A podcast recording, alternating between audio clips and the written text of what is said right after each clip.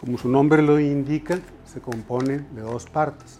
Las obsesiones son pensamientos que si bien son acerca de cosas reales y lógicas, tienen una importancia tan magnificada adentro del contenido mental que estorban para el resto de los pensamientos. La persona dice, ahí está otra vez ese pensamiento, no puedo dejar de pensar en ello, no me deja concentrarme en mis cosas. Esas son las obsesiones. Las obsesiones en general se refieren a algo malo que puede pasar si la persona no hace cierta conducta, que es la segunda parte del trastorno, la compulsión.